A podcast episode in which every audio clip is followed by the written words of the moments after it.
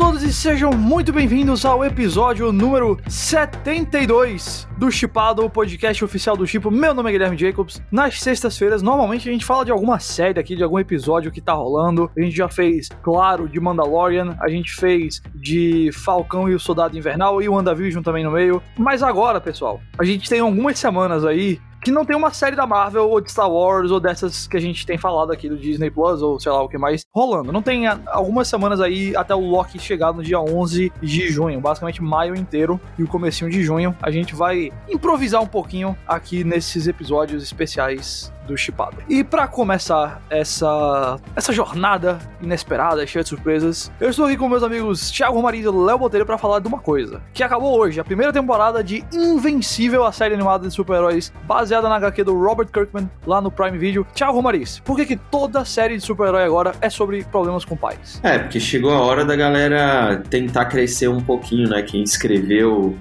para adolescente e tudo mais, é natural que os heróis passem pela jornada tradicional e depois você comece a questionar papai, mamãe, vovô e todo mundo, né? Super natural isso acontecer, com qualquer gênero, assim, eu acho, de literatura, obras e tudo mais. Invencível é mais um desses, desses exemplos, só que ele foi lançado no começo dos anos 2000, né? E agora ele se encaixa legal com esse momento de revisão sobre super-heróis por causa do sucesso no cinema. Olha aí. A, a, série é, é interessante, tem algumas coisas pra gente discutir. Léo Botelho, o que tem mais sangue? The Boys ou Invencível? Ah, cara, eu ainda acho que The Boys tem mais sangue. Mas assim, acho que Invencível foi uma surpresa muito bem-vinda para esse comecinho de ano, assim, sabe? Maravilha. Então vamos falar dessa primeira temporada de Invencível.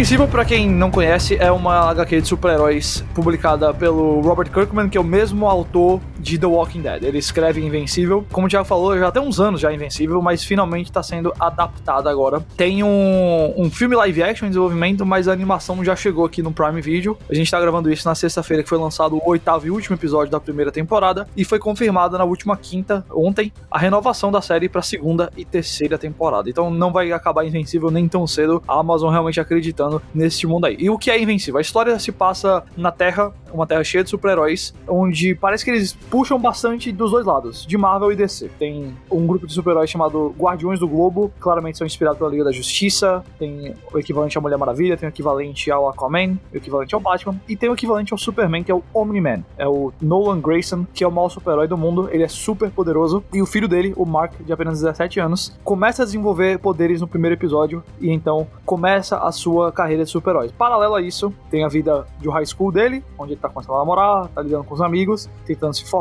e uma tragédia acontece e em alguns minutos do primeiro episódio os Guardiões do Globo são assassinados. E depois parte então uma busca aí para tentar descobrir o que é que aconteceu, por que, que eles morreram. E tem várias histórias nesse meio tempo. Aí eu vou começar aqui com você, Léo. O que, é que você achou em geral de Invencível? Você acha que numa época onde a gente tem tantos produtos de super-heróis, séries, filmes de DC e de Marvel, ou coisas como The Boys que procuram subverter o gênero e sei lá o que mais, o que é que destaca Invencível para você? O que é que torna Invencível interessante para você? Para mim, Invencível, o destaque dele tá muito nas consequências que as ações dos heróis têm nas suas histórias, sabe? Eu acho que assim, nos filmes de super-herói da Marvel, de si, enfim, o que a gente tá acostumado de ver do clássico ali de herói, né, do gênero de super-herói, basicamente os heróis não têm muitas consequências, assim, né? E eu acho que The Boys e Watchmen também, principalmente, acho que Invencível entra nesse patamar que ele propõe muito falar sobre essas consequências, né? Tipo, de acompanhar essas histórias dos heróis e mostrar que, puta, cara, você dá um murro no cara e tacar ele num prédio a mil quilômetros de distância, tipo, isso vai matar milhares de vidas, enfim, você tem consequências a partir dessas ações. Eu acho que, principalmente o último episódio, mostra muito isso, né? Porque existe a grande discussão da questão, entre o Omni-Man e o Invencível ali do, do, último episódio, gira em torno disso, gira em torno da questão da humanidade, do papel da humanidade e de como eles são seres, digamos, entre aspas, superiores, né? E eu acho que o bom dessa série tá em te cativar nessas consequências, né, em discutir essas consequências nos, nos personagens. E acho que a série trabalha muito bem os personagens dessa forma, assim, de apresentar os. Acho que, né, por exemplo, no primeiro episódio ele apresenta menos os personagens e ele te impacta mais no final com uma cena super chocante, assim, para justamente uhum. te prender. E aí nos próximos dois episódios que foi lançado primeiro os três, né, eles lançaram três episódios primeiro e depois lançaram semanalmente. Eles vão apresentando os personagens com um grau um pouco mais de profundidade. Você vai entendendo quais são as motivações, putz, o que que o Omni Man tá querendo, né? E você vai entendendo um pouco mais o que, que tá acontecendo. Então eu acho que é uma série que tem muito destaque, assim. Eu acho que é uma série que é uma boa surpresa porque ela tem essas discussões, ela tem essas cenas chocantes e ela também aprofunda nessas discussões de personagens, sabe? Eu acho que ela tem alguns problemas, obviamente. Acho que a animação em si, às vezes tem alguns momentos que, até no último episódio, teve alguns momentos que você fica, putz, é, parece meio inacabada, assim. Não sei, eu tive um pouco essa impressão. Não sei se vocês chegaram a ter isso também. Eu tive um pouquinho também. Mas no todo, eu acho que é um pacote, acho que foi uma surpresa muito boa, assim assim. Acho que é uma série super divertida para quem gosta de super-herói. Quem gosta principalmente de The Boys, eu acho que vai se encantar assim, com essa série. Tiago, mesma pergunta para você. Por que, que destaca Invencível? Porque a gente tava até brincando que tá no momento onde parece que todas as séries de super-heróis que procuram dar uma, um twist no gênero, eu vou citar três de cabeça aqui, que é The Boys, Invencível e semana que vem estreia na Netflix o Legado de Júpiter, que eu já li HQ eu tenho mais ou menos uma ideia de pra onde vai a história. Você também tá familiar com a história lá. São três produtos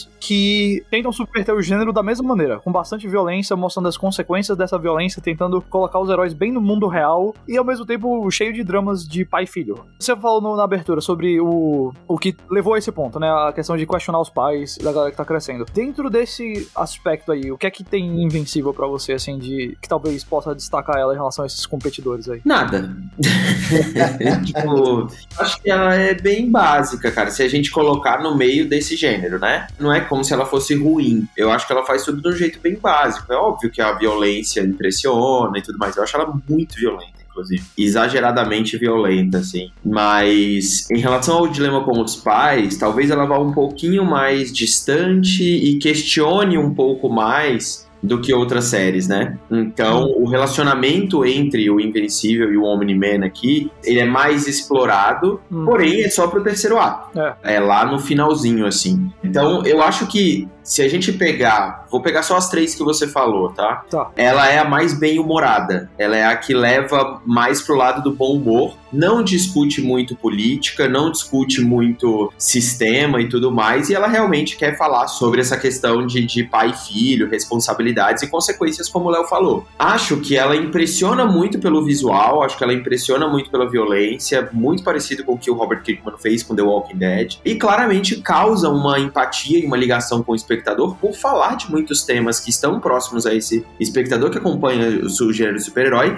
e também de fazer sátira a vários, vários uhum. super-heróis, né? Uhum. Eu senti muitas vezes falta de uma originalidade em relação ao, aos personagens, tipo, de conseguir me conectar com eles em relação às responsabilidades de cada um, sabe? Acho que no final você tem uma conexão sim com o próprio Invencível, com o Mark, e aí você consegue sentir mais do que, que é a responsabilidade daquele moleque e tudo mais. Mas o restante eu achei, e muitas vezes eu achei um repeteco de muita coisa que a gente já viu. Não deixa de ser divertido. Mas eu acho que a principal falha dessa série talvez tenha sido para mim os episódios de uma hora, assim. Não precisava. Cara, oito episódios para uma história que dava para ser contada em oito episódios de meia hora, por exemplo, 24 minutos. A meiuca dessa série para mim é uma baita de uma enrolação, assim. Uhum. É muito, muito enfadonho é. até você chegar na revelação mesmo, assim. Então, é. porque o final é muito foda. Os dois últimos episódios são muito legais, uhum. sabe? Muito legais. Agora, sei lá, o 3, o 4, o 5, eu falei, nossa, mano, que demora da porra pra chegar e revelar o que que é, sabe? Mas eu espero que isso seja revelado, algumas pontas soltas ali, na segunda e na terceira temporada que já foram confirmadas. Isso. Eu acho que tem vários pontos interessantes do que vocês falaram. Eu sou uma pessoa que, por exemplo, não, não sou uma fã do The Boys. Eu até tô com vontade de dar chance para mais episódios aí, nunca vi nada da segunda temporada, por exemplo, justamente porque eu tô fascinado com essa comparação entre The Boys, Invencível, Legado de Júpiter e outras coisas que podem surgir, porque parece que todo mundo que quer subverter o gênero de super-herói tá fazendo da mesma maneira, eu tenho curiosidade de entender o porquê, não só o porquê, mas o que é que eles veem nessa subversão. No caso do Invencível, que eu vou dizer em relação a essas três e talvez outras obras aí que a gente possa levantar, eu acho que Invencível ainda tem um coração de história de super-herói maior. Eu acho que Invencível ainda é um negócio que vai apelar mais para quem gosta de Marvel e DC, que vai ainda ter um negócio mais o herói que salva o dia, tem a, toda a história lá do, do menino ter a identidade secreta e ter que equilibrar o namoro, a escola, a família e a vida do super-herói. Tem uma porrada de referência também, né? Direto, direto, direto. Eu acho curioso o jeito que vocês falaram, porque vocês dois mencionaram que gostaram do começo, acharam meio, meio cansativo,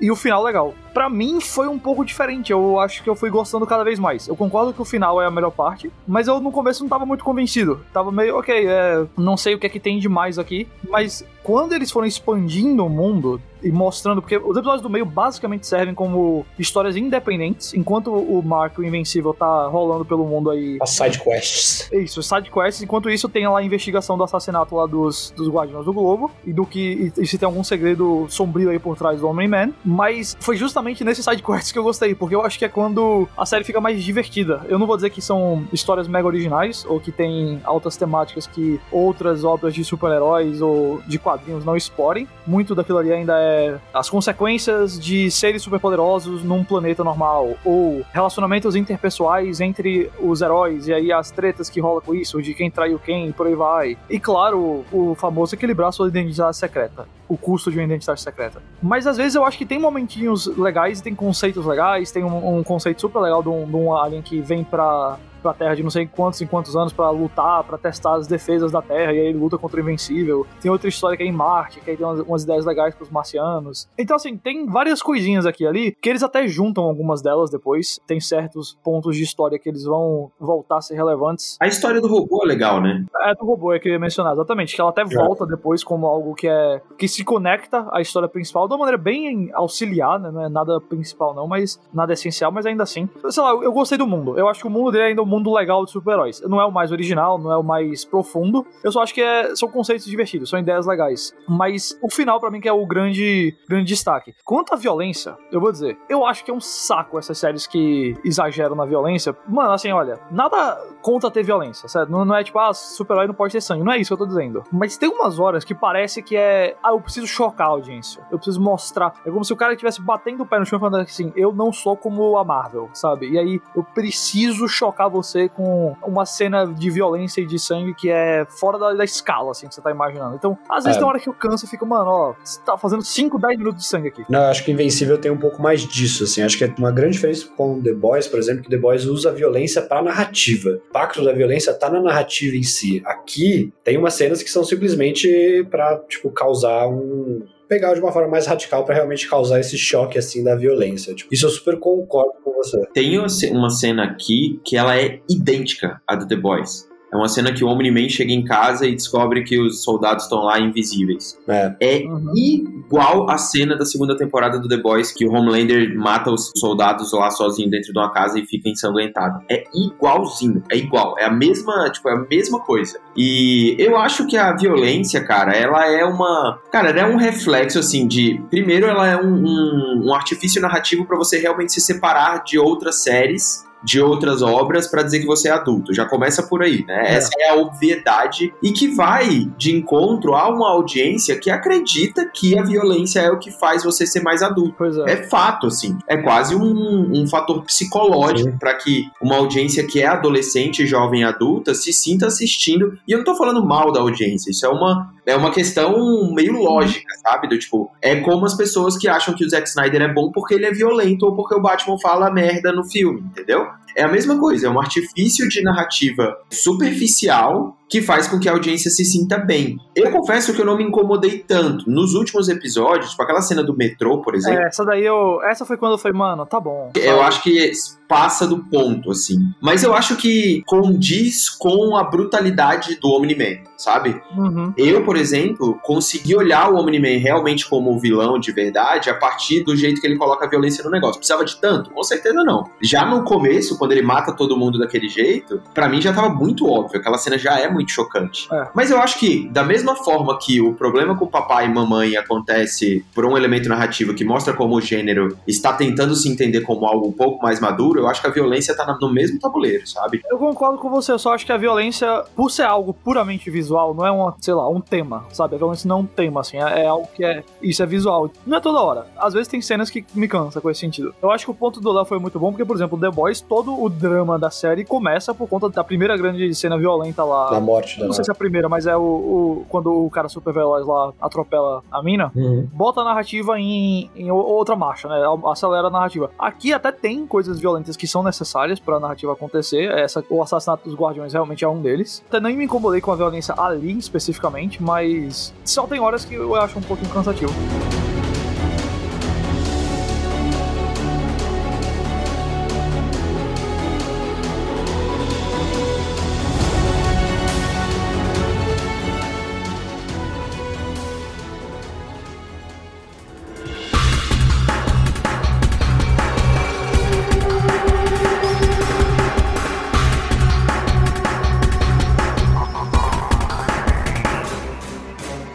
Eu acho que outra coisa que a gente pode mencionar com Invencível como algo relevante é essa ideia de que as produções de outras HQs de super-heróis estão finalmente começando a ver a luz do dia. Então a gente tem Invencível na Amazon, The Boys na Amazon, a gente tem Legado de Júpiter na Netflix sexta-feira e ainda tem mais outra lá do Mark Miller, que eu não tô lembrado o nome agora, que a Netflix adquiriu, né? A Miller World, a editora dele. Então tem outros projetos lá. Aí deixa eu perguntar pra vocês, o que é que vocês têm achado assim desse momento onde parece que.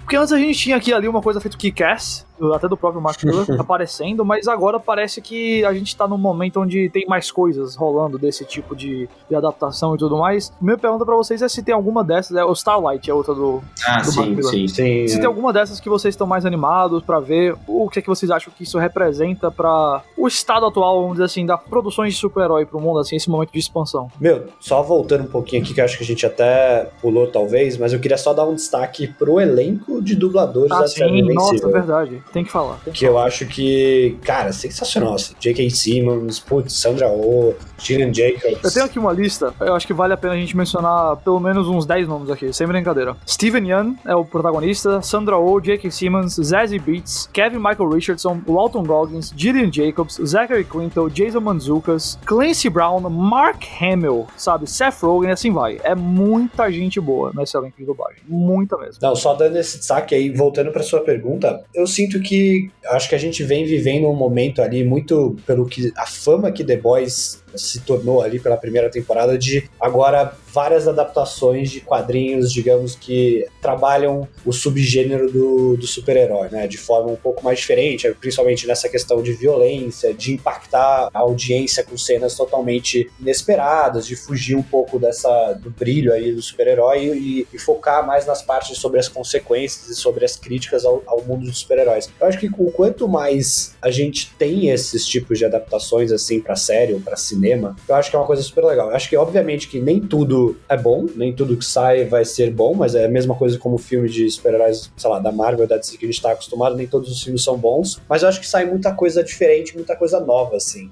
Eu acho que um dia ou outro, cada momento, assim, vai saindo uma surpresa. Eu acho que Invencível, na minha opinião, acho que foi uma surpresa nesse sentido, sabe? Eu acho que, por exemplo, nem sabia que a série. Eu conheci os quadrinhos, mas nem sabia que a série ia sair esse ano. Então, tipo, acompanhar e ter sido impactado e eu acho que a série realmente tem ali um, tem um mero, tem um reconhecimento que deve ser destacado também. Eu acho que quanto mais produções a gente for tendo desse gênero, dentro dessa proposta de trabalhar de formas diferentes o, o, o gênero do super-herói, eu acho que mais coisas boas podem sair. Obviamente que pode ficar de, tudo dentro de um basicão, mas eu acho que às vezes uma coisa ou outra assim sai, se destaca e ganha um reconhecimento muito bom e a gente ganha mais uma produção boa ali para acompanhar também. Então acho que no fim o saldo é positivo, sabe? E aí, Thiago, o que você acha desse momento onde a gente tá vendo coisas que não são Marvel DC? Eu acho legal, acho ótimo a gente, a gente conseguir explorar muitas outras séries, outros, outros autores, né? Outras visões, assim. Tipo, eu confesso que eu fico mais empolgado para ver histórias que são que foram feitas de uma forma mais independente, que foram feitas de um jeito mais marginal, digamos assim, uhum. do que o mainstream mesmo, sabe? Do tipo, Invincible é mainstream, ele é totalmente mainstream. O que eu digo é são histórias como, por exemplo, o Preacher, que ganhou uma série, e é uma série interessante também. Querendo ou não, a revisão, né? Tipo, a volta do Watchmen, que é a melhor série de super-herói, talvez o melhor produto de super-herói que a gente tem Sim. nessa era de ouro de super-heróis. A gente vai ter o Sweet Tooth agora, tem o legado de Júpiter, vai ter o Y do Last Man. Sandman. Sandman.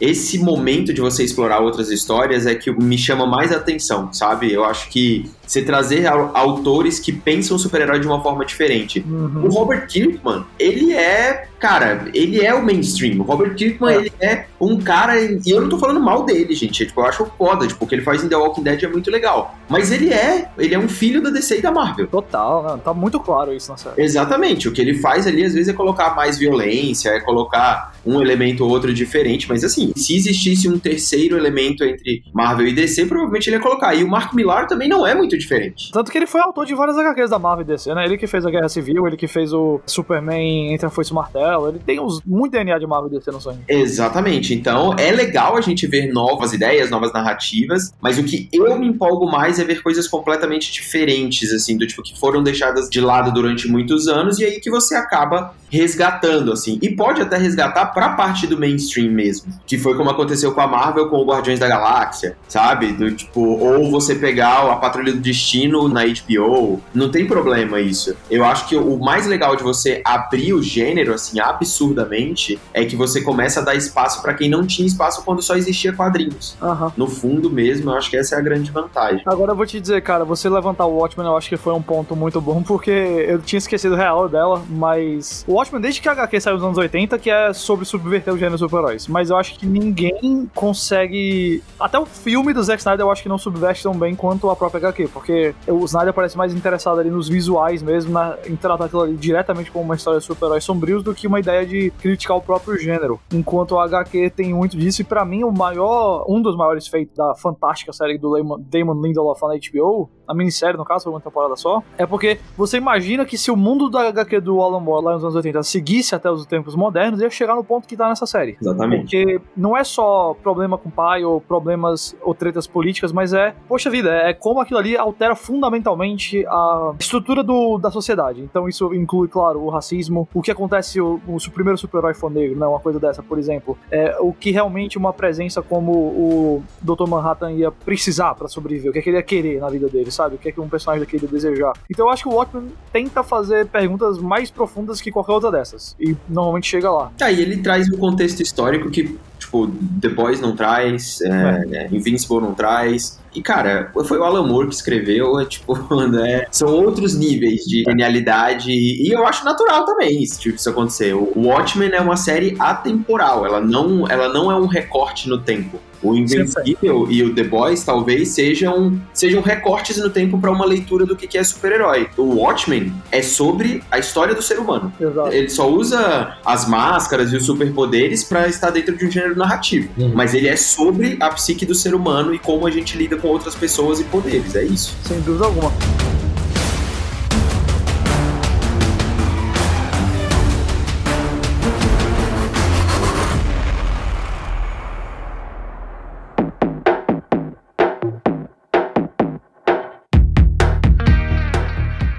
Encerrar, então, perguntar pra vocês, vocês estão aí animados pra essas próximas temporadas de Invencível? Vocês, são, vocês curtiram a série no geral? Só concluindo, assim, opiniões finais. Eu gostei, cara. Eu tô, tô empolgado. Acho que eu não gostaria de ver 45 minutos de novo, mas eu acho que eles vão manter. Até porque fez sucesso dessa forma. Eu acho 45 minutos muita coisa. Mas eu acho que, poxa, tendo a aprovação do público, dá para eles pirarem um pouco mais, sabe? Explorar mais do que a, o relacionamento do Omni-Man com o Invencível. Então, acho que tem tudo pra, pra Amazon investir ainda mais nisso tudo. Eu concordo com o Thiago, eu acho que, tipo, no fim, o saldo para mim foi super positivo, como eu falei, eu acho que foi uma surpresa super bem-vinda, assim, dentro do gênero do super-herói, até como uma série de TV mesmo, até como um produto ali dentro do Amazon Prime Video que, de vez em quando, eu fico me perguntando por que que eu tô assinando. Então, eu acho que, cara, no final, geral, é uma série que acho que trouxe trouxe um papel de divertir a gente num momento que, cara, de verdade a gente precisa se divertir nesse momento com tudo que tá acontecendo, sabe? Então, eu tô super animado. Acho que a segunda, terceira temporada e acho que a série obviamente vai aprender com os erros que ela teve dessa primeira, se tudo der certo, né? Vai saber. Mas eu acho que aprendendo com os erros que a gente